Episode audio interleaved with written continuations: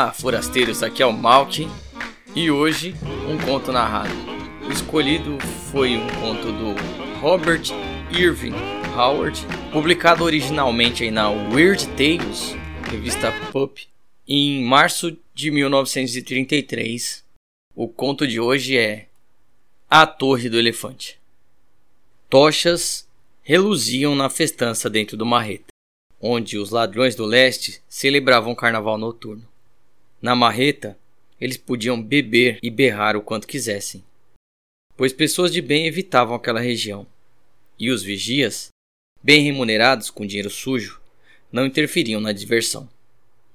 Ao longo das ruas tortuosas e sem pavimentação, repletas de poças lamacentas e pilhas de lixo, fanfarrões bêbados cambaleavam. O aço reluzia nas sombras, onde os lobos espreitavam lobos. E, das trevas, eclodiam as gargalhadas arrepiantes de mulheres e o som de brigas escaramuças. A luz das tochas emanava lívida pelas janelas quebradas e portas abertas, de onde brotava o cheiro de vinho azedo e corpos suados, os choques das canecas e o bater de punhos sobre as mesas e fragmentos de canções obscenas, impelidas como um soco no rosto. Em um desses covis, a diversão trovejava pelo teto baixo, manchado de fumaça, onde os patifes se reuniam, trajando todo tipo de trapos e farrapos.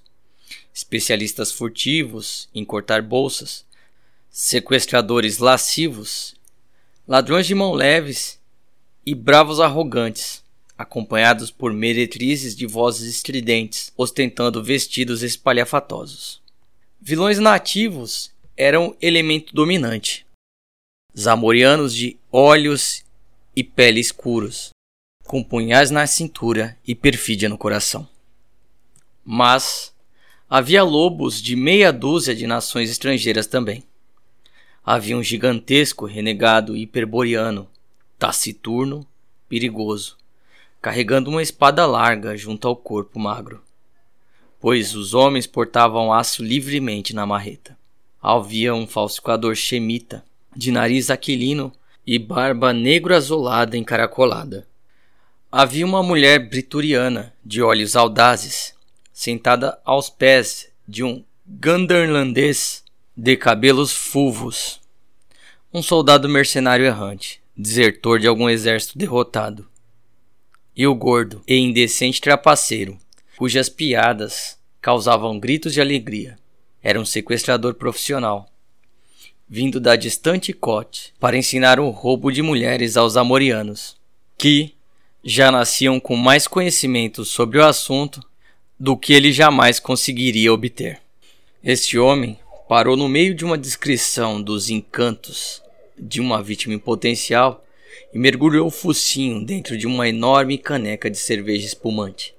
Então, soprando a espuma dos lábios carnudos, disse: Por Bel, Deus de todos os ladrões, vou mostrar a vocês como roubar meretrizes.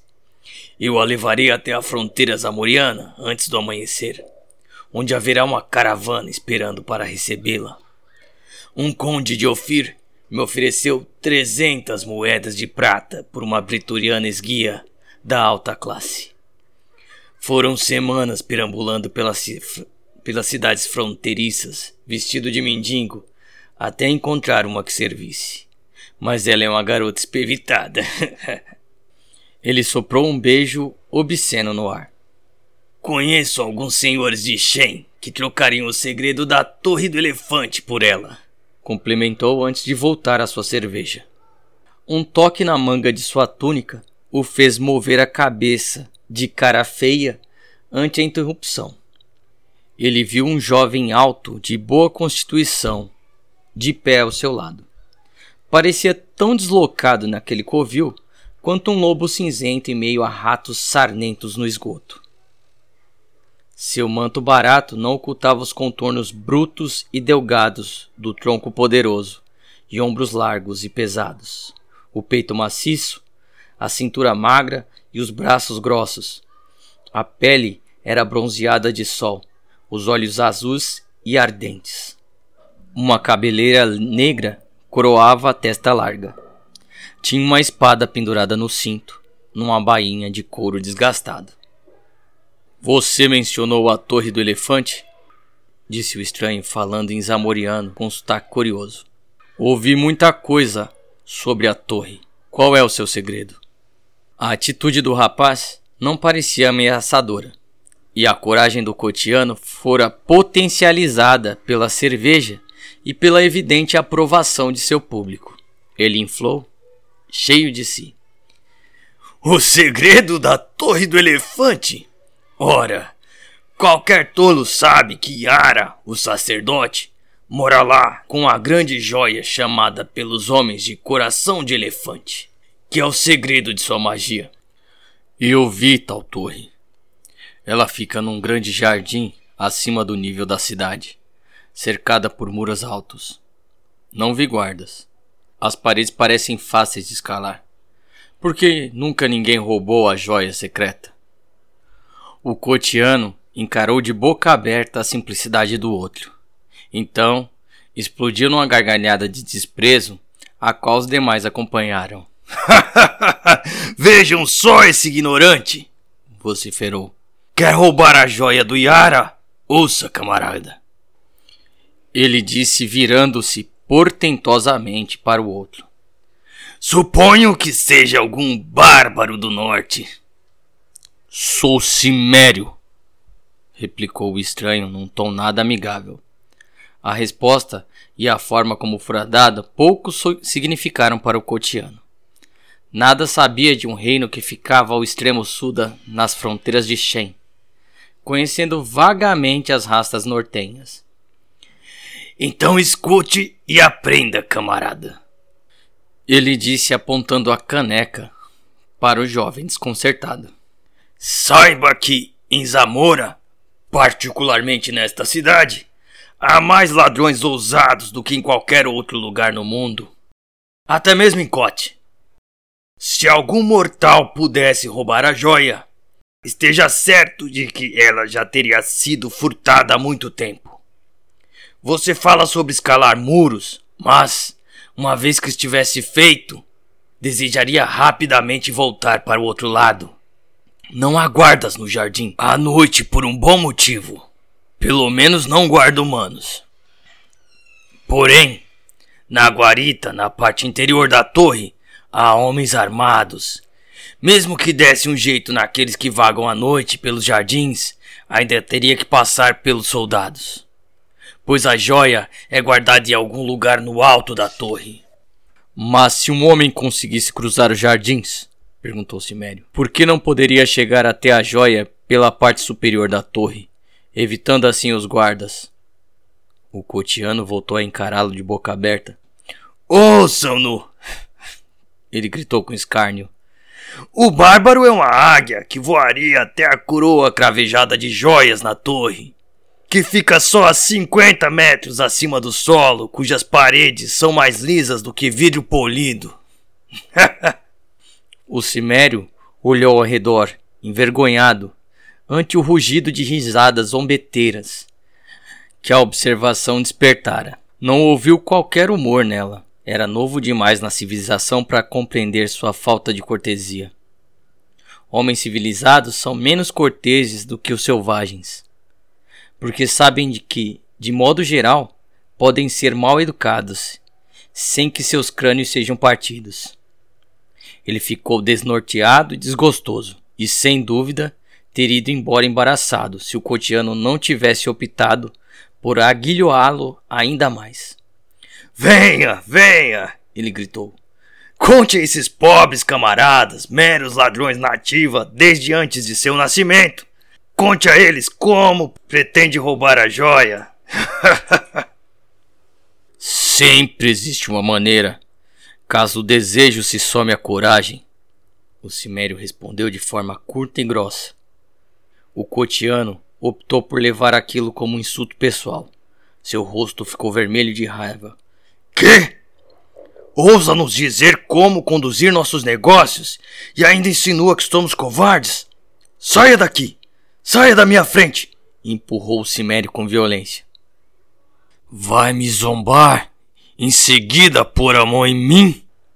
Rosnou o bárbaro, sua fúria veloz sendo despertada, e lhe devolveu o empurrão com um tapa que jogou o provocador contra uma mesa rudimentar. Cerveja caiu sobre os lábios do cotiano, que urrou furioso e desembaiou sua espada. Cão pagão! Ele bramiu. Vou arrancar seu coração por isso!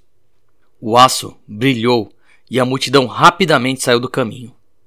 Em sua fuga, derrubaram a única vela do covil que mergulhou na escuridão, maculada pelo som de bancos virando, pés correndo, berros e o praguejar de pessoas, caindo umas sobre as outras.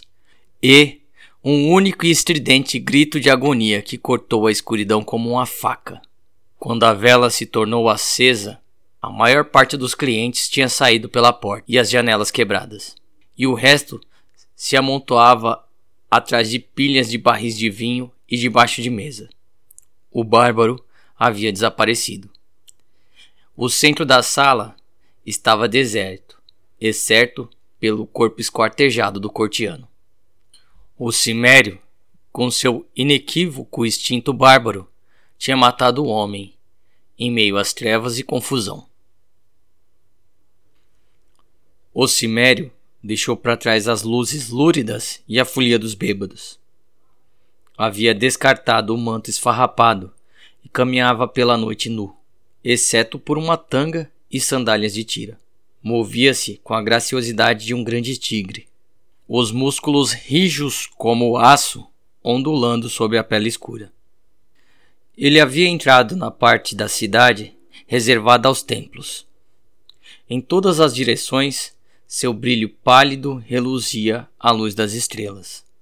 Pilares de mármore, branco como a neve, domos dourados e arcos prateados. Os santuários de estranhas miríade de deuses de Zamora. Não se preocupava com eles. Sabia que a religião de Zamora como todas as coisas do povo civilizado, era intrincada e complexa, com grande parte da essência pristina perdida em labirintos de fórmula e rituais. Ele passara horas acordado no pátio dos filósofos, escutando as argumentações de teólogos e professores, e acabara numa bruma de perplexibilidade, seguro tão somente de uma única coisa que nenhum deles era bom da cabeça. Seus deuses eram simples e compreensíveis. Kron era o líder e vivia em uma grande montanha, de onde disseminava destruição e morte. Era inútil suplicar a Kron, por ser ele um deus selvagem e tenebroso que odiava os fracos, mas concedia ao homem de coragem ao nascer a capacidade de matar seus oponentes o que, na mente do Cimério, era tudo o que se poderia esperar de um deus. Seus pés calçados não produziam som no pavimento. Não viu nenhum sentinela, pois até mesmo os ladrões na marreta evitavam os templos, onde era sabido que os violadores sofriam estranhas sinas. À sua frente, avultando-se contra o céu, viu a torre do elefante e perguntou-se por que ela recebera tal nome. Ninguém parecia saber. Jamais havia visto um elefante, mas compreendia de forma vaga que se tratava de um animal monstruoso com um rabo na frente em somatória ao da traseira. Isto lhe fora dito por um xeemita errante, jurando que vira tais bestas aos milhares no país dos Kirkanianos mas todos sabiam que os homens de Shem eram mentirosos. De qualquer maneira, não haviam elefantes em Zamora. O fustre cintilante da torre se erguia frígido contra as estrelas. À luz do sol, ele brilhava tão deslumbrante que poucos conseguiam contemplá-lo, e os homens diziam ser feito de prata. Era redondo, um cilindro delgado e perfeito de 50 metros de altura, cuja borda, cravejada de grandes joias, refletia a luz das estrelas.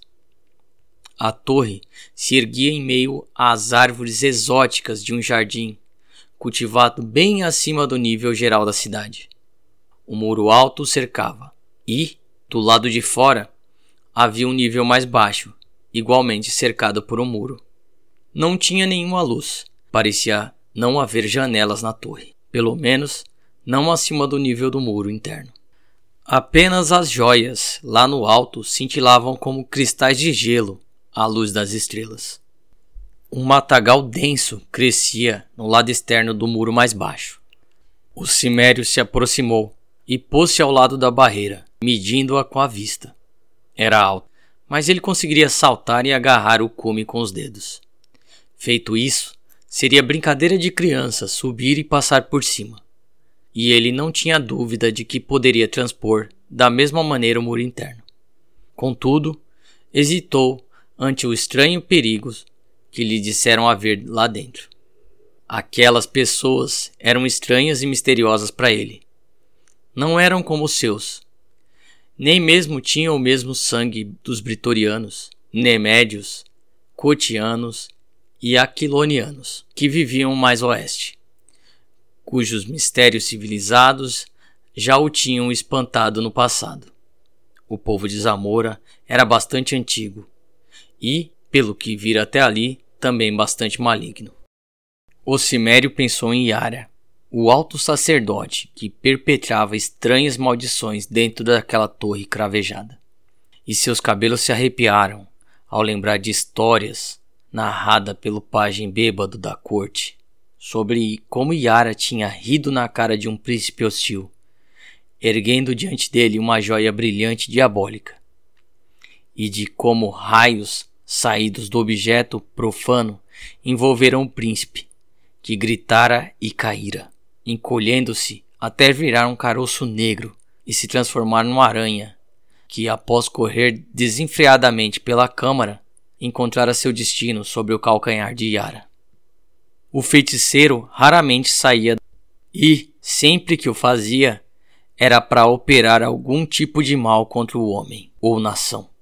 O rei de Zamora o temia mais do que a morte e permanecia todo o tempo ébrio pois seu pavor era maior do que sua sobriedade conseguia aguentar. Yara era velho, tinha séculos de idade, diziam os homens, que também afirmavam que ele viveria para sempre por causa da magia da sua joia, conhecida como o coração do elefante.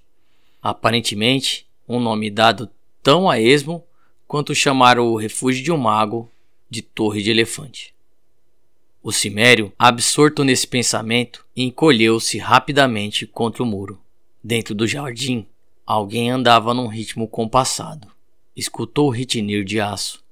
Então, no fim das contas, haviam guardas naqueles jardins. O bárbaro esperou-o passar mais uma vez na ronda seguinte, mas o silêncio imperava no misterioso jardim. Enfim, a curiosidade falou mais alto. Dando um salto suave, agarrou o muro e ergueu-se até o topo com um braço. Deitado de bruços no cume largo, olhou para baixo e para o amplo espaço entre os dois muros. Havia um matagal crescendo aos arredores. Embora percebesse alguns arbustos cuidadosamente aparados próximo ao muro interno. A luz das estrelas se derramava sobre o gramado regular e, em algum lugar, uma fonte borbulhava. O cimério baixou seu corpo com cuidado para o lado de dentro e sacou a espada, observando a volta. Abalado pelo nervosismo de estar nu e desprotegido em campo aberto, moveu-se com leveza, acompanhando a curva do muro e abraçando a própria sombra, até ficar alinhado nos arbustos que notara. Então correu em direção a eles. Agachou-se e quase tropeçou numa forma estirada próximo à beira da vegetação. Uma rápida olhadela à direita e para a esquerda mostrou que não havia inimigos à vista, e ele inclinou-se mais perto para investigar o que era.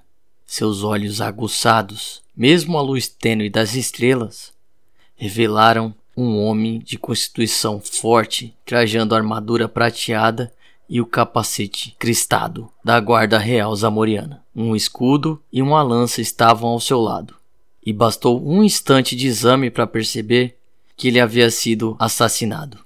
O bárbaro olhou ao redor com apreensão. Sabia que aquele homem deveria ser o guarda que escutara passando de seu esconderijo do outro lado do muro. Um período curto transcorrera, contudo, mãos desconhecidas tinham saído das trevas e estrangulado a vida do corpo do soldado nesse intervalo. Forçando os olhos na escuridão, notou uma insinuação de movimentos nos arbustos próximos ao muro. Segurando firme a espada, deslizou naquela direção, sem fazer mais barulho do que teria feito uma pantera espreitando na noite. Mas o homem que estava perseguindo o escutou. O cimério teve um breve vislumbre de um enorme corpanzil junto ao muro e sentiu um alívio ao ver que era ao menos humano. Então, o sujeito virou-se rapidamente com resfôlego que soou como pânico e lançou o primeiro movimento no mergulho para frente, com as mãos cerradas, recuando quando a lâmina do cimério refletiu a luz das estrelas. Por um tenso instante, ninguém falou, ambos mantendo a prontidão para qualquer coisa. Você não é um soldado, é um ladrão como eu? sibilou enfim o estranho. E quem é você? perguntou o cimério. Taurus da Nemédia. O cimério abaixou a espada já ouvi falar de você. Os homens o chamam de príncipe dos ladrões. A resposta foi uma gargalhada grave. Taurus era tão alto quanto o Cimério e mais pesado. Era gordo e tinha uma grande barriga, mas cada movimento seu anunciava um sutil magnetismo dinâmico, refletido em seus olhos astutos que emanavam vitalidade. Ele estava descalço e carregava um rolo que parecia ser uma corda fina e forte, com nós dados em intervalos regulares. Quem é você? Ele sussurrou. Sou Conan, um cimério. O outro respondeu. Vim buscando uma maneira de roubar a joia de Yara, que os homens chamam de coração do elefante. Conan viu a grande barriga do homem sacudir numa gargalhada, mas esta não fora de desprezo. Por Pel, o deus dos ladrões, Taurus disse. Achava que era o único com coragem de tentar essa proeza. Esses amorianos se dizem ladrões? Bah! Gostei do seu ímpeto, Conan. Nunca compartilhei uma aventura com ninguém, mas, por Bel, vamos tentar isso juntos, se estiver disposto. Então também veio atrás da joia. De que mais? Preparei meus planos por meses, mas você Acredito que tenha agido por impulso, meu amigo. Você matou o soldado? Claro. Passei pelo muro quando ele estava do outro lado do jardim e me escondi nos arbustos. Ele me ouviu ou achou ter ouvido alguma coisa. Quando veio investigar, não foi difícil dar a volta por trás, agarrar o seu pescoço de surpresa e o esganar. Era como a maioria dos homens, meio cego no escuro. Um bom ladrão deve ter olhos de gato. Você cometeu um erro, Conan disse. Os olhos de Taurus brilharam zangados. Eu? Um erro? Impossível. Deveria ter arrastado o corpo até os arbustos. Assim diz o novato para o mestre da arte. Eles só mudarão a guarda meia-noite. Se alguém vier procurar por ele agora e encontrar seu corpo, sairá correndo direto até Yara, gritando as notícias, o que nos dará tempo de escapar. Se não o encontrarem, começariam a vasculhar os arbustos até nos pegar, como ratos numa armadilha. É verdade, concordou Conan. Muito bem, preste atenção. Estamos perdendo tempo com este maldito falatório. Não há guardas no jardim interno. Guardas humanos, quero dizer. Embora existam sentinelas mais mortíferas ainda. Foi sua existência que me atrasou por tanto tempo mas finalmente encontrei uma forma de lidar com elas. E quanto aos soldados na parte mais baixa da torre? O velho Yara vive nas câmaras no alto, e por essa rota que seguiremos. E espero que voltaremos. Não adianta me perguntar agora. Eu arrumei um caminho. Vamos nos esgueirar até o topo da torre, estrangular o velho Yara, antes que ele possa lançar seus feitiços amaldiçoados contra nós. Ao menos, vamos tentar. é o risco de sermos transformados numa aranha ou num sapo, versus a riqueza e o poder do mundo. Todo bom ladrão deve saber assumir riscos. Irei tão longe quanto um homem pode ir, Conan falou, tirando as sandálias. Então venha comigo. E virando-se, Taurus saltou e agarrou o topo do muro e o escalou. A agilidade do homem era incrível, considerando sua corpulência. Ele quase pareceu planar sobre o cume. Conan o seguiu, e deitados no topo largo, conversavam em sussurro. Não vejo luz, Conan sussurrou. A parte inferior da torre se parecia com uma porção visível do lado de fora do jardim um cilindro perfeito e reluzente, sem entradas aparentes. Há portas e janelas secretas, mas estão fechadas. Os soldados respiram o ar que vem de cima. Taurus respondeu. O jardim era uma piscina vaga de sombras, onde arbustos cobertos de folhas e árvores jovens oscilavam na escuridão. A alma cautelosa de Conan percebia a aura de ameaça que pairava sobre ele. O cimério sentiu o ardor penetrante de olhos invisíveis e captou o sutil odor que fez os pelos de sua nuca eriçarem, tal qual um cão de caça se arrepia ante o cheiro de um inimigo. Venha, Tauro sussurrou, e se dá valor à sua vida, fique atrás de mim. Tirando o que parecia ser um tubo de cobre do cinto, o Nemédio desceu com leveza até o relvado do lado interno do muro. Conan o seguiu de perto, a espada em prontidão. Mas Taurus o empurrou para trás, para perto do muro, e não deu indícios de que ele próprio avançaria. Toda sua postura era de tensa expectativa, e seu olhar, como o de Conan, mantinha-se fixo no emaranhado escuro de arbustos alguns metros à frente. A vegetação se sacudia embora a brisa tivesse parado. Então, dois grandes olhos saltaram das sombras ondulantes, e, no esteio deles, outras faíscas de olhos brilhavam nas trevas. Leões, murmurou Conan. Sim. Durante o dia são mantidos nas cavernas subterrâneas debaixo da torre. Por isso não aguardas nesse jardim. Conan contou os olhos rapidamente. Cinco à vista talvez mais atrás dos arbustos. Vão atacar a qualquer momento. Fique quieto, Tauro sussurrou. Afastou-se com cautela do muro, como se pisasse em navalhas, erguendo o tubo delgado. Rosnados graves surgiram das sombras, e os olhos faiscantes moveram-se adiante. Conan viu as enormes mandíbulas salivantes e os rabos com tufos se contorcerem como chibatas junto às laterais amareladas. O ar ficou tenso. O cimério apertou firme a espada na expectativa de um ataque e da irresistível arremetida dos corpos gigantescos. Então, Taurus levou o tubo aos lábios e soprou poderosamente. Um longo jato de pó amarelo foi disparado da outra extremidade do tubo e se transformou imediatamente numa nuvem espessa de coloração amarelo esverdeada, que se instalou sobre os arbustos, ocultando os olhos brilhantes. Taurus correu rapidamente de volta para o muro. Conan observava sem compreender. A nuvem escondeu o matagal, e dele nenhum som saiu. O que é essa névoa? Morte, murmurou o Nemédio. Se há uma brisa soprar de volta para nós, precisaremos correr rápido para o outro lado do muro, mas não há vento e ela agora se dissipa. Temos de esperar até que desapareça por completo. Respirá-la é a morte. No momento, apenas poucos resíduos amarelados pairavam fantasmagoricamente. Então, estes também desapareceram. E Taurus impeliu seu companheiro adiante. Eles se esgueiraram na direção dos arbustos e Conan teve um sobressalto. Haviam cinco formas amareladas estendidas nas sombras.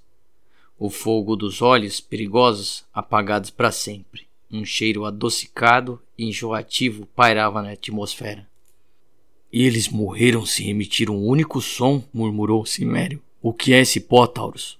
É feito da lótus negra, cujas flores crescem nas selvas perdidas de Kitai, onde vivem somente os sacerdotes de crânio amarelo de Yun. Essas flores matam qualquer um que as cheire.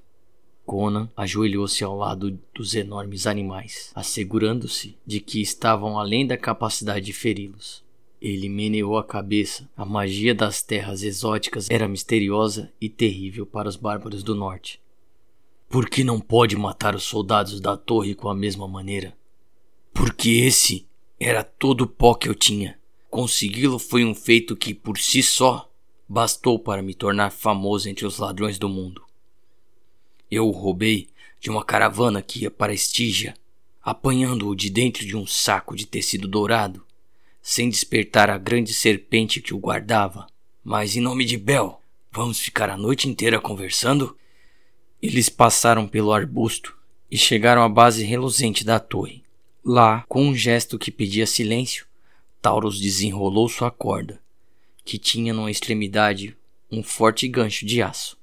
Conan compreendeu o plano e não fez perguntas. Enquanto Nemédio segurou a corda a uma curta distância abaixo do gancho e começou a girar sua extremidade, Conan encostou os ouvidos na parede lisa e aguardou, sem escutar nada. Estava claro que os soldados lá dentro não suspeitavam da presença dos intrusos e não haviam feito mais barulho do que o vento soprando nas paredes. Mas um estranho nervosismo incomodava o bárbaro.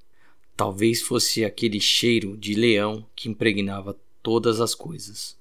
Foi o instinto selvagem de Kona que o fez virar-se subitamente, pois a morte que caía sobre eles não emitiu som algum. Um relance fúgido mostrou ao cimério a gigantesca forma amarelada erguendo-se contra as estrelas, avolumando-se sobre eles para deferir um ataque mortal. Nenhum homem civilizado poderia ter se movido tão rápido quanto o bárbaro. Sua espada reluziu à luz noturna, conduzida por cada grama de nervos e músculos desesperados. E homem e fera caíram juntos. Praguejando incoerentemente, Taurus curvou-se sobre a massa e viu os ombros de seu companheiro lutando para saírem, arrastados debaixo do grande peso largado sobre ele.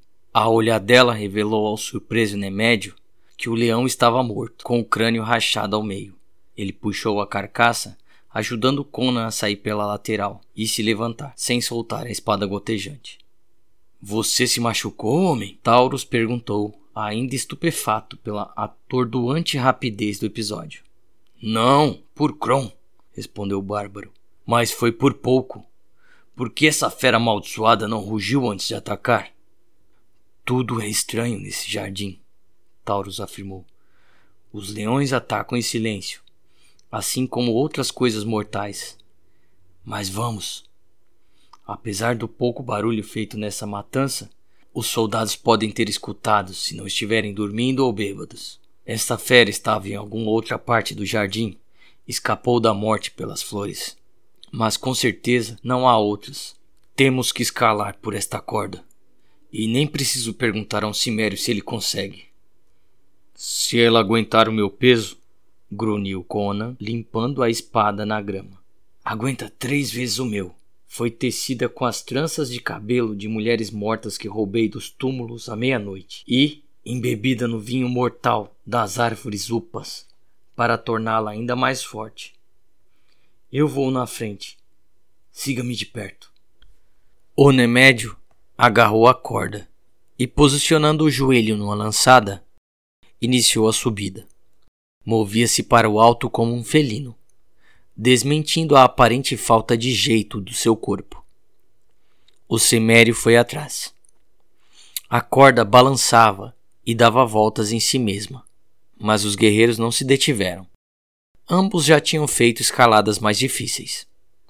A borda cravejada de joias brilhava sobre suas cabeças, projetando-se da parede perpendicular, de modo que a corda ficava pendurada a talvez um pé de distância da lateral da torre, fato que facilitava bastante a subida.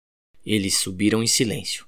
As luzes da cidade ficavam cada vez mais distantes conforme progrediam, e as estrelas no alto cada vez mais ofuscadas pelo brilho das joias em volta da borda. Enfim, Taurus estendeu a mão, alcançou o rebordo e se puxou para cima, passando sobre eles. Conan parou por um momento na beira, fascinado pelas grandes joias, cujo brilho deslumbrava os seus olhos. Diamantes, rubis, esmeraldas, safiras, turquesas e opalas, incrustadas como estrelas na superfície de prata. De longe, o brilho distintivo pareciam se fundir no mesmo fulgor, mas ali, perto, cintilavam como um milhão de tons, hipnotizando-o. Há uma fortuna fabulosa aqui, Taurus. Ele sussurrou, mas o Nemédio impaciente. Venha! Se apanharmos o coração, todas essas outras coisas serão nossas. Conan passou por cima do rebordo cravejado. O nível do cume da torre era apenas alguns pés abaixo da saliência ornada. Era plano, composto de alguma substância azul escura incrustada de ouro que capturava a luz das estrelas, de modo que o todo aparentava ser uma única safira salpicada de pó dourado. Do lado oposto ao ponto de onde entraram, parecia haver algum tipo de câmara, construída sobre o telhado. Era feita da mesma prata que as paredes externas, adornada com desenhos trabalhados em joias menores. Sua única porta era de ouro, com superfície talhada na forma de escamas, também cravejada por gemas que brilhavam como gelo. Conan espiou o oceano pulsante de luzes que se espalhavam bem abaixo deles. E então encarou Taros. O Nemédio estava recolhendo a corda e enrolando-a. Ele mostrou a Conan o ponto em que o gancho ficara preso. Por uma fração de polegada, a ponta tinha afundado sobre uma grande joia chamejante na parte interna do rebordo. A sorte estava do nosso lado mais uma vez. Nosso peso combinado poderia ter arrancado fora essa joia. Venha comigo. Os verdadeiros riscos da aventura começam agora. Estamos no covil da serpente e não sabemos onde ela se esconde. Como tigres caçando, os dois se arrastaram pelo chão polido e pararam diante da porta reluzente. Com uma mão hábil e cautelosa, Taurus a forçou.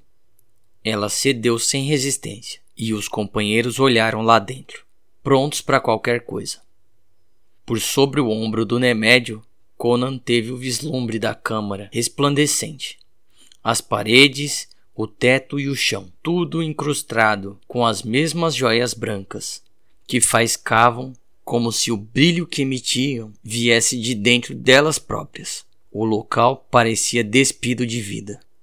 Antes de abrir mão da nossa última chance de voltar atrás, vá até a borda e olhe para todos os lados. Se vir algum soldado se movendo pelo jardim ou algo suspeito, volte e me conte.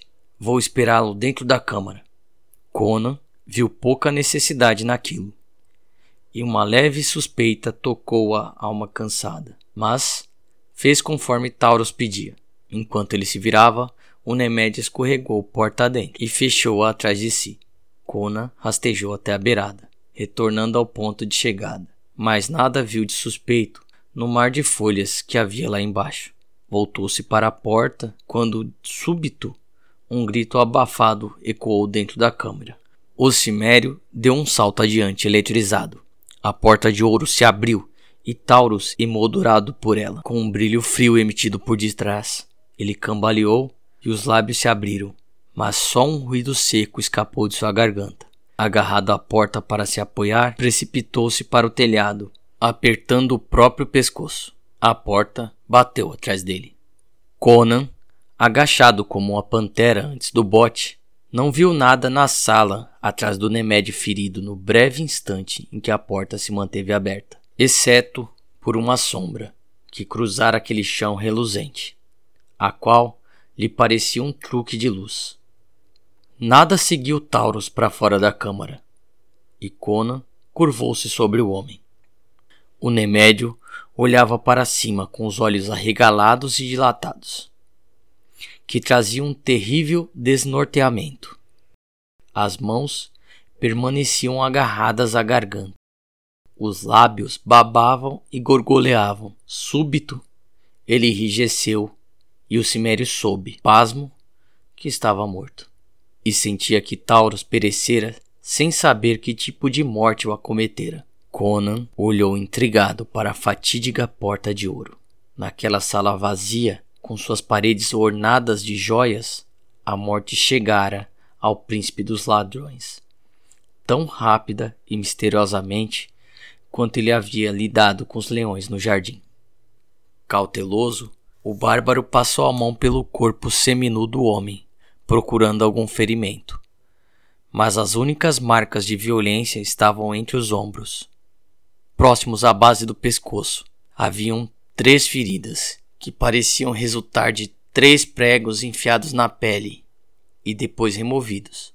As extremidades das feridas estavam enegrecidas e um cheiro fraco de putrefação era evidente. Setas envenenadas? Conan pensou. Mas, se fosse o caso, os dardos ainda estariam nas feridas. Ele seguiu cuidadosamente na direção da porta de ouro. A abriu e olhou para seu interior. A câmara estava vazia, banhada pelo brilho frio e pulsante de uma miríade de joias. No centro do teto ele reparou num desenho curioso, um padrão octagonal em preto, cujo núcleo brilhava com quatro gemas vermelhas, bem diferentes do fulgor branco das demais. Do outro lado da sala havia outra porta igual àquela diante da qual estava, com a diferença de não ser entalhada no mesmo padrão de escamas. Será que a morte saiu dali e, tendo feito a sua vítima, retornou por onde viera? Fechando a porta atrás de si, o cimério avançou câmera adentro. Seus pés nus não produziam som no chão de cristal. Não havia cadeiras ou mesas no cômodo, apenas três ou quatro sofás de seda, com bordados dourados e estranhos desenhos de serpente, e diversos baús de mogno com molduras de prata. Alguns estavam fechados por enormes cadeados, outros abertos. As tampas esculpidas, jogadas para trás, revelavam pilhas de pedras preciosas, num alvoroço de brilhos que deslumbravam os olhos. Conan praguejou. Ele já tinha visto mais riqueza naquela noite do que jamais sonhara existir em todo o mundo, e ficou desorientado ao pensar em qual devia ser o valor da joia que buscava. Estava no centro da câmara agora, caminhando adiante com a cabeça erguida de prontidão e a espada à frente, quando mais uma vez a morte atacou em silêncio. Uma sombra voadora pairou sobre o chão reluzente. Foi seu único aviso, e o instintivo salto para a lateral salvou sua vida. Ele viu pelo canto do olho um horror negro e peludo passar, e escutou um choque de presas espumantes. Algo caiu sobre seu ombro nu, queimando com gotas de fogo do inferno. E pulando para trás com a espada em riste, viu o monstro cair no chão, virar e lançar-se contra ele com velocidade desnorteante. Uma aranha gigante e preta, do tipo que os homens só veem em seus pesadelos. Ela era grande feito um porco, e suas oito pernas longas e peludas mantinham o corpo repulsivo acima do chão. Os quatro olhos brilhavam malévolos com uma horrível inteligência, e as presas pingavam veneno, que, como Conan soube, a partir da queimadura no ombro, provocada por poucas gotas, era mortal. Aquele era o assassino que descera do centro do teto em sua teia e atacara o pescoço do Nemédio. Eles foram idiotas por não suspeitarem que a câmera superior fosse guardada tal qual a inferior. Enquanto o monstro avançava, esses pensamentos cruzaram a mente do bárbaro como um relâmpago. Ele saltou para a frente e a coisa passou por baixo dele. Girou e tornou a investir. Desta vez, ele se esquivou com um salto lateral e revidou como um gato acuado. A espada decepou uma das pernas da criatura e mais uma vez ele salvou-se por pouco do contragolpe da monstruosidade, cujas presas demoníacas tentaram fisgá-lo. A criatura não tornou a persegui-lo. Em vez disso, deu a volta, correu pela extensão do chão polido e subiu pela parede até o teto, onde acocorou-se por um instante, encarando-o com seus macabros olhos vermelhos. Então, sem aviso, lançou-se no ar, soltando um fio cinzento e pegajoso. Conan, para evitar trombar com o corpanzil, se agachou freneticamente, bem em tempo de evitar que a teia o capturasse. Ele compreendeu as intenções do monstro e correu para a porta, mas um fio pegajoso lançado na direção dela interrompeu seu caminho, tornando-o um prisioneiro. Ele não tentou cortá-lo com a espada. Sabia que a substância grudaria na lâmina, e antes que ele conseguisse soltá-la, o demônio estaria afundando suas presas nas suas costas. A seguir, teve início um jogo desesperado. A astúcia e rapidez do homem contra a habilidade diabólica e a velocidade da aranha gigante. Ela não empreendia mais ataques diretos, movendo-se ao longo do piso ou balançando o corpo no ar em direção a ele. Corria pelo teto e paredes, buscando capturá-lo nos longos laços de teia que tecia com precisão demoníaca. Os fios eram grossos como cordas, e o cimério sabia que assim que o envolvessem, sua força não bastaria para soltá-lo antes que a criatura atacasse.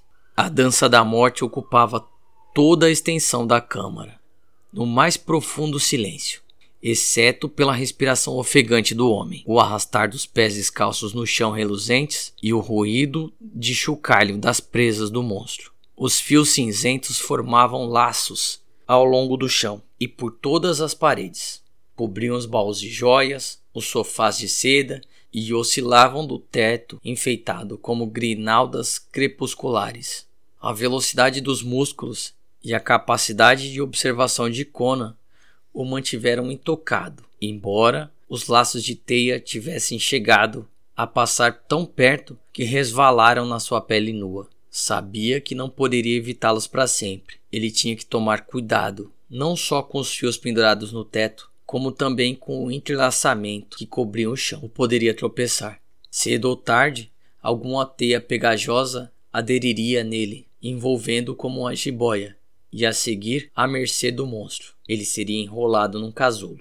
A criatura correu pelo chão da câmara, deixando atrás de si um rastro da corda cinzenta.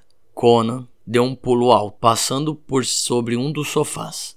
Com uma guinada precisa, a aranha subiu pela parede e a teia, desgrudando do chão como se estivesse viva, enrolou-se no tornozelo do cimério. Ele apoiou as mãos ao cair, sacudindo freneticamente a teia que o prendia, como se fosse um torno flexível. O demônio peludo descia velozmente pela parede para completar a captura. Movido pela fúria, Conan agarrou um baú de joias e o arremessou com toda a força. Foi uma ação que a criatura não esperava. O projétil maciço atingiu em cheio o corpo, prensando-o contra a parede, com um nojento barulho de trituração. Sangue e uma gosma esverdeada se espalharam, e a massa esmagada caiu no chão junto com o baú de joias. O corpo mutilado estendeu-se inerte em meio àquela miríade de pedras preciosas. O brilho dos olhos vermelhos, moribundos, se apagando em contraste às gemas reluzentes. Conan olhou à sua volta, mas nenhum outro horror apareceu e ele trabalhou para se libertar da teia. A substância aderia tenazmente ao tornozelo e às mãos, mas, enfim, viu-se livre. Apanhando a espada, abriu caminho entre os laços cinzentos até a porta interna. Que monstruosidade havia além dela, ele não sabia. O sangue do Cimério fervia, e, já que ele chegara tão longe e superara tamanho perigo, estava determinado a ir até o fim daquela aventura sombria, qualquer que fosse ele, e tinha a sensação de que a joia que buscava não estava em meio àquelas largadas de modo tão negligentemente na câmera. Arrancando a teia que cobria a porta interna, descobriu que, assim como a outra, ela também não estava trancada. Pensou se os soldados lá embaixo ainda ignoravam sua presença. Bem, ele se encontrava muitos metros acima de suas cabeças e, Se as histórias fossem verdades, eles estavam habituados a barulhos estranhos no alto da torre, sons sinistros e gritos de terror e agonia. Pensou em Yara e não se sentiu de, de todo confortável ao abrir a porta de ouro. Porém, viu apenas um lance de degraus que levava para baixo, lentamente, levemente iluminado por algo que não soube dizer ao certo o que era. Iniciou a descida em silêncio, segurando firme a espada. Não escutava barulho algum e finalmente chegou à porta de mármore, cravejada de pedras escarlates. Nenhum som vinha lá de dentro. Apenas feixes finos de fumaça saíam por debaixo da porta, de odor exótico e desconhecido para o cimério. A escadaria prateada continuava além dali, desaparecendo na penumbra. Conan teve a estranha sensação de estar só numa torre ocupada por fantasmas e espíritos. Conan empurrou a porta de marfim com cautela, abrindo-a silenciosamente. Sobre a soleira brilhante, observou as estranhas cercanias como um lobo à espreita, pronto para lutar ou fugir em um instante. Adentraram uma câmara grande, de teto abobado cor de ouro. As paredes eram de jade verde e o chão de mármore parcialmente coberto por grossos tapetes. Fumaça e o odor exótico de incenso flutuavam de um braseiro num tripé dourado, atrás do qual sentava-se um ídolo num tipo de divã de mármore. Conan olhava horrorizado. A imagem tinha o corpo de um homem, nu e de coloração esverdeada, mas a cabeça era um pesadelo insano. Grande demais para um corpo humano. Ela não tinha qualquer atributo de gente. Conan Observou as orelhas bojudas e o nariz alongado, de cujas laterais dois enormes chifres se pronunciavam, com bolas douradas nas extremidades. Os olhos estavam fechados, como se dormisse. Então era essa a razão para o nome da Torre do Elefante, já que a cabeça da coisa era basicamente similar às feras descritas pelo Shemita.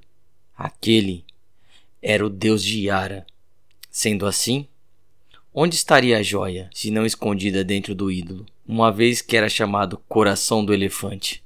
Conan se aproximou, observando atentamente o ídolo inerte, e os olhos da coisa se abriram de repente. O cimério congelou. Não era imagem alguma, era uma coisa viva, e ele estava encurralado dentro do aposento dela. O fato dele não ter explodido imediatamente num frenesi assassino evidenciava o grau de horror que o acometera e paralisara. Em seu lugar, um homem civilizado teria buscado refúgio na conclusão óbvia de que havia enlouquecido. Mas não ocorreu ao Cimério duvidar de seus sentidos. Sabia que estava cara a cara com um demônio do mundo antigo. E tal percepção privou-lhe de todas as faculdades, com exceção da visão. A tromba pavorosa ergueu-se, interrogativa, enquanto os olhos de Topázio viam, mas sem enxergar. E Conan soube que o monstro era cego. O pensamento permitiu que seus membros congelados amolecessem, e ele começou a recuar em silêncio em direção à porta. Mas a criatura escutou. A sensível tromba se pronunciou na direção, e o horror de Conan tornou a congelá-lo quando o ser falou numa voz estranha e gaguejante, que nunca mudava de tom ou timbre. O cimério percebeu que aquelas mandíbulas não haviam sido criadas para proferir discurso humano. Quem está aí? Você voltou para me torturar, Yara.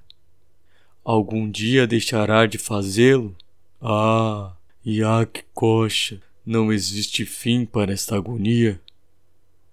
Lágrimas escorreram pelos olhos cegos, e o olhar de Conan se desviou para os membros estendidos sobre o divã de mármore. Percebeu que o monstro não se ergueria para atacá-lo. Conhecia as marcas da tortura e as cicatrizes do fogo, e, a despeito de toda a sua resiliência, sentiu-se horrorizado diante daquelas deformidades arruinadas que seu raciocínio denotava terem sido outrora membros tão dignos quanto os seus. De súbito, todo medo e repulsa desapareceram, dando lugar à grande piedade. Conan não sabia o que era aquela criatura, mas as evidências do seu sofrimento eram tão terríveis e comoventes que uma estranha tristeza se apossou de seu ser.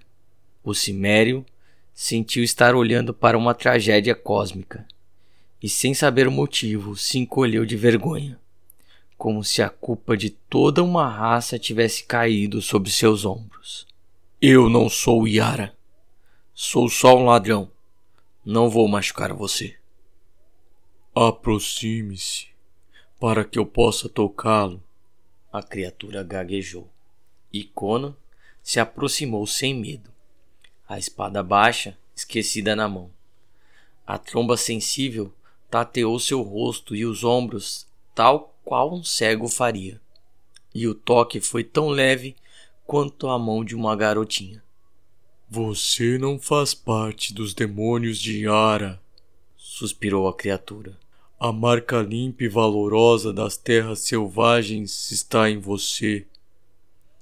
Conheço seu povo de antigamente, a quem chamava por outro nome, muito tempo atrás, quando o outro mundo ergueu seus pináculos adornados de joias para as estrelas, há sangue em seus dedos. Uma aranha na câmara superior e um leão no jardim Conan esclareceu. Também matou um homem esta noite. E a morte no alto da torre. Eu sinto. Eu sei. Sim, o príncipe dos ladrões morreu pela picada da criatura. Então. Então.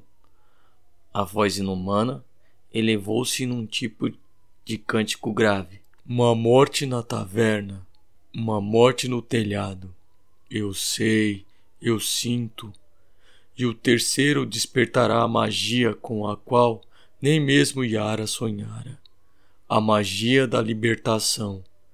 Deuses verdes de Yog. Lágrimas tornaram a cair, enquanto o corpo torturado sacudiu-se para frente e para trás, acometido por uma miríade de emoções. Conan observava estupefato. Então as convulsões cessaram. Os olhos cegos e delicados voltaram-se para o cimério e a tromba acenou. Ouça, homem, disse o ser curioso.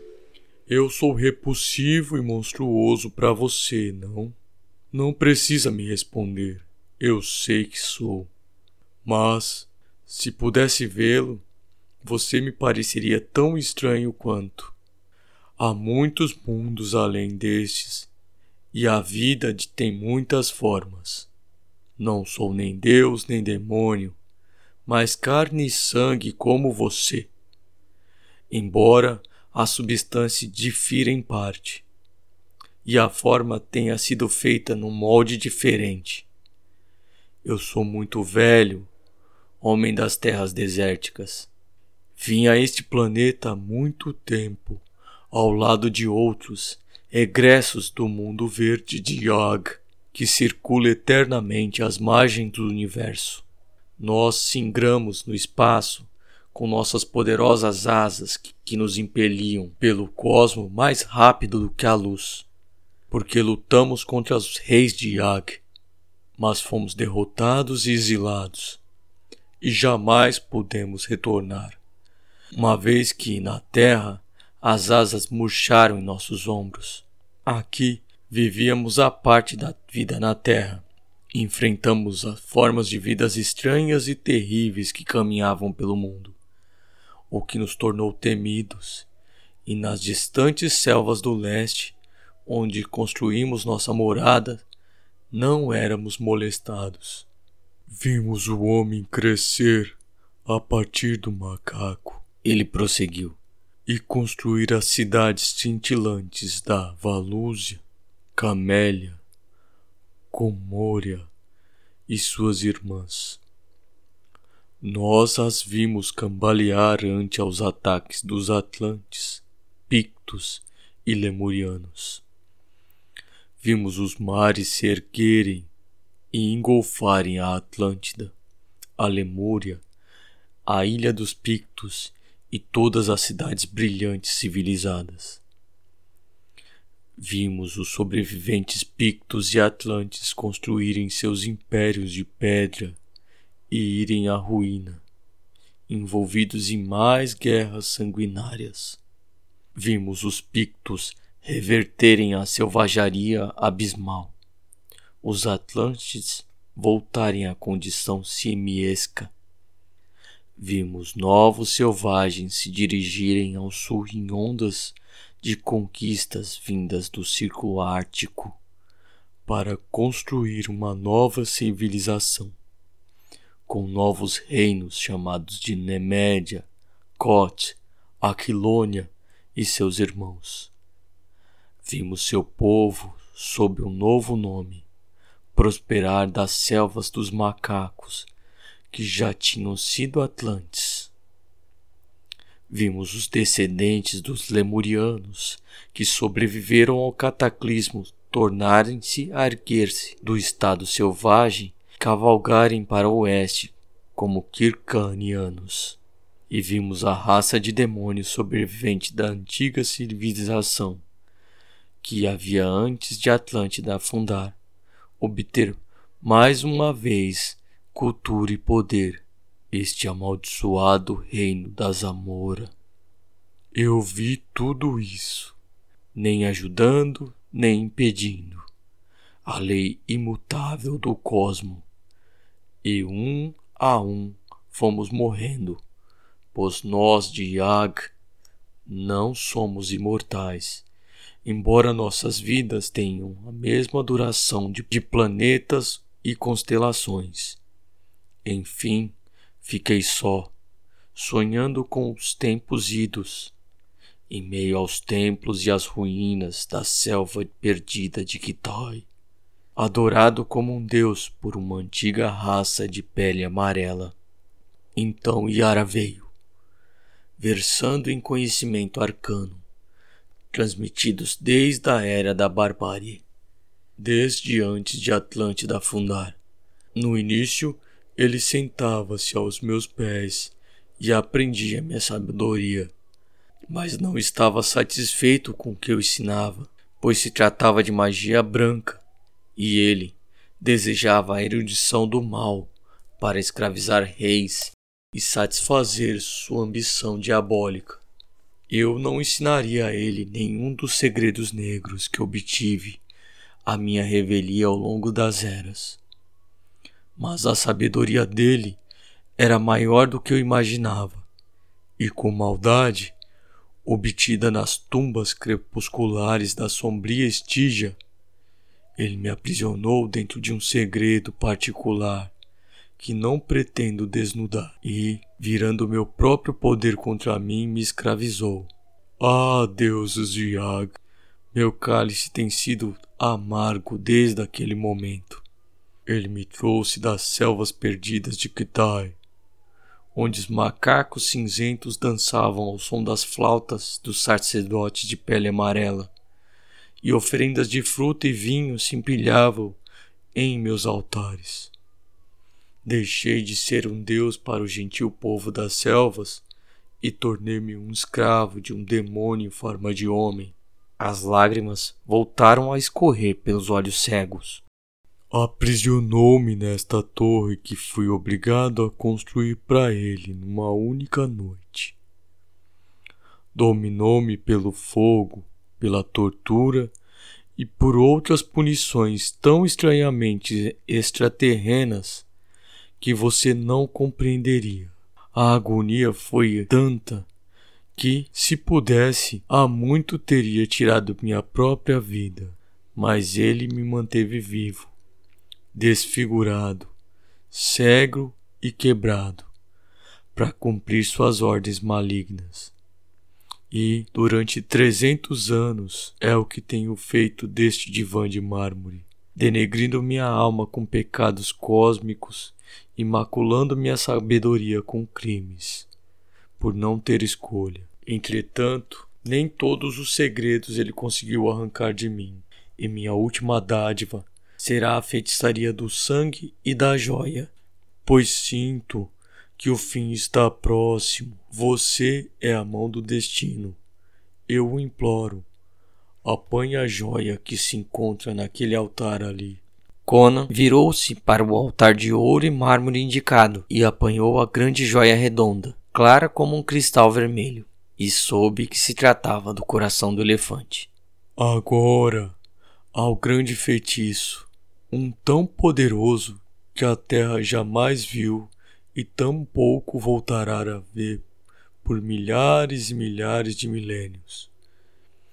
Pelo meu sangue vital, eu o conjuro pelo sangue nascido no seio verde por Yag, que sonha na grande vastidão azul do espaço.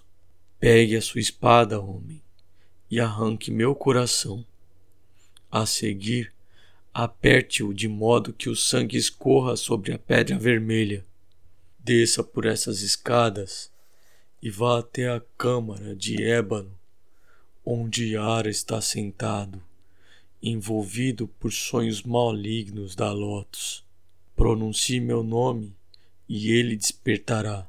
Posicione essa joia diante dele e diga: Yak, Coxa, lhe oferta uma última dádiva e um último encantamento.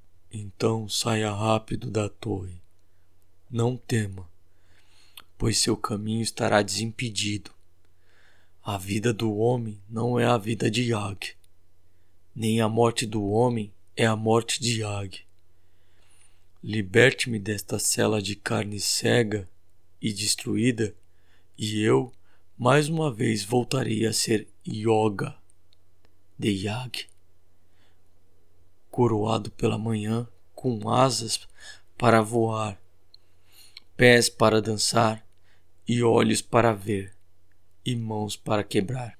Conan aproximou-se inseguro e Yaga Kosha, ou Yoga, como se sentisse a sua incerteza, indicou onde ele deveria golpear.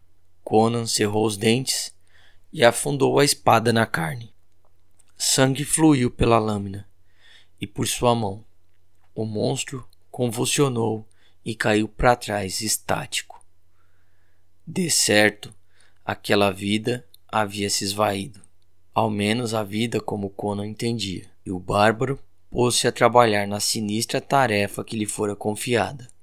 Ele rapidamente retirou do corpo algo que parecia ser o coração da estranha criatura, ainda que diferisse bastante de qualquer um que já visse, de qualquer um que já tivesse visto. Segurando o órgão ainda pulsante em cima da joia brilhante, ele o apertou com ambas as mãos, e uma chuva de sangue caiu sobre a pedra. Para sua surpresa, ele não o escorreu, mas foi sugado para dentro da joia como água absorvida por uma esponja. Hesitante, segurando a joia, saiu da câmara fantástica e retornou aos degraus prateados. Não olhou para trás. Instintivamente sabia que algum tipo de transmutação estava ocorrendo no corpo sobre o divã de mármore. E também sentia que não se tratava de algo a ser testemunhado por olhos humanos.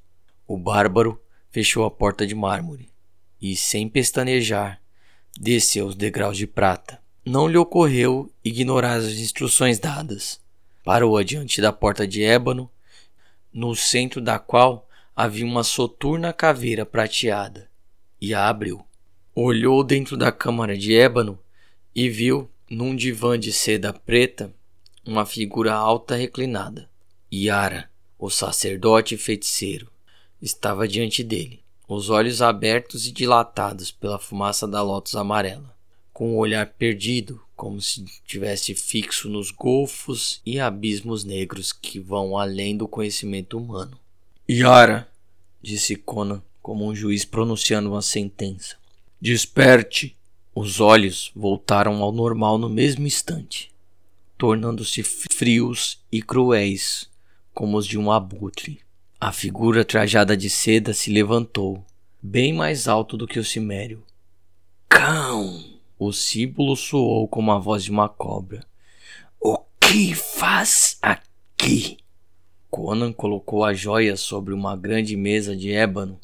Aquele que mandou a joia pediu para que dissesse: Yag Kosha lhe oferta uma última dádiva e um último encantamento. Yara se encolheu, o rosto pálido. A joia não era mais clara como um cristal. Suas profundezas turvas pulsavam e tremiam e curiosas ondas de fumaças de cores mutáveis cruzavam a superfície lisa. Como que, atraído hipnoticamente, Yara curvou-se sobre a mesa e agarrou a joia, observando suas profundas sombras, como se um imã atraísse a sua alma trêmula para fora do corpo. E conforme observava, Conan pensou que seus olhos poderiam estar pregando algum truque, pois quando Yara se levantara do divã, parecera gozar de uma estatura gigantesca. Contudo, agora via que sua cabeça mal lhe batia no ombro. Ele piscou, intrigado, e pela primeira vez naquela noite duvidou dos próprios sentidos. Então, chocado, percebeu que o sacerdote estava diminuindo de tamanho, ficando cada vez menor, bem diante dos seus olhos. Despido de qualquer envolvimento emocional, continuou a observar como um homem assiste a uma peça, imerso num sentido de irrealidade esmagadora. O cimério não estava sequer certo da própria identidade. Sabia apenas que olhava para as evidências externas de um jogo invisível, de vastas forças cósmicas, além da sua compreensão. Agora Yara não era maior do que uma criança então, do tamanho de um bebê, ele se espalhou sobre a mesa, ainda agarrando a joia. A seguir, finalmente percebendo seu destino, o feiticeiro teve um sobressalto e largou a pedra preciosa. Mesmo assim, continuava encolhendo. Conan viu uma minúscula figura correndo freneticamente sobre a mesa de ébano, acenando com os braços pequenos e guichando numa voz que era como o chio de um inseto. Ele encolheu, até que a grande joia se avolumasse à sua frente como uma colina, e Conan o viu cobrir os olhos com as mãos, como se quisesse protegê-los do brilho, ainda cambaleando tal qual um louco. O bárbaro sentiu que sua força magnética invisível puxava Yara em direção à joia. Por três vezes ele correu desvairado num círculo estreito. Por três vezes lutou para fazer a volta e correr ao longo da mesa. Então, com um grito que ecoou fracamente nos ouvidos do observador, o sacerdote ergueu os braços e correu diretamente para o globo ardente. Curvando-se, Conan viu Yara escalar a superfície lisa e curva, como um homem subindo uma montanha de vidro. No topo da gema, ainda de braço para cima, o sacerdote invocou nomes sombrios, que somente os deuses conhecem. Súbito, afundou para o âmago da joia, como um homem afunda no mar. E Conan viu as ondas de fumaça fecharem-se sobre sua cabeça. Agora viu no coração carmesim da joia, mais uma vez clara como cristal. Viu pequeno e longínquo, como se assistisse uma cena distante e de dentro do coração surgiu uma figura alada, verde, brilhante, com corpo de homem e cabeça de um elefante, não mais cego nem aleijado. Yara sacudiu os braços e correu em desespero, perseguido de perto pelo Vingador.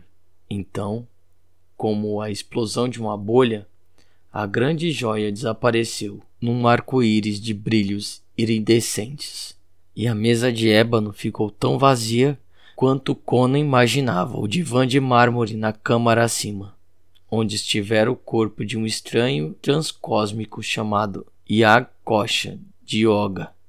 O cimério virou-se e fugiu dali descendo as escadarias prateadas. Estava tão desnorteado que não pensou em escapar da torre da mesma maneira que entrou. Ele correu pelos sombrios e sinuosos degraus da escada prateados desembocando numa larga câmara na base da escadaria. Ali parou por um instante. Tinha chegado à sala dos guardas. Viu o brilho de seus coletes prateados, o resplendor do cabo cravejado de suas espadas. Aglomeravam-se ao redor de uma mesa de jantar. Suas plumas cinzentas oscilavam no alto dos capacetes. Estavam deitados no chão de lápis azul, em meio a dados e canecas de vinho. Conan sabia que estavam mortos. A promessa tinha sido feita e mantida. Se a festa chegar ao fim por feitiçaria, magia ou pela sombra de grandes asas verdes, o bárbaro não sabia, mas via seu caminho livre. E uma porta prateada estava aberta, emoldurada pela claridade da alvorada. O cimério chegou aos jardins verdejantes e, quando o vento matinal soprou sobre ele a fragrância fresca das plantas luxuriantes, sentiu-se como um homem despertando de um sonho. Virou-se incerto e observou a críptica construção de onde saíra. Teria sido ele enfeitiçado ou encantado? Teria sonhado com tudo aquilo que vivenciara? Diante de seus olhos, a torre reluzente oscilou contra o amanhecer vermelho, e sua borda incrustada de joia iluminada pela luz da manhã, desabou em escombros brilhantes.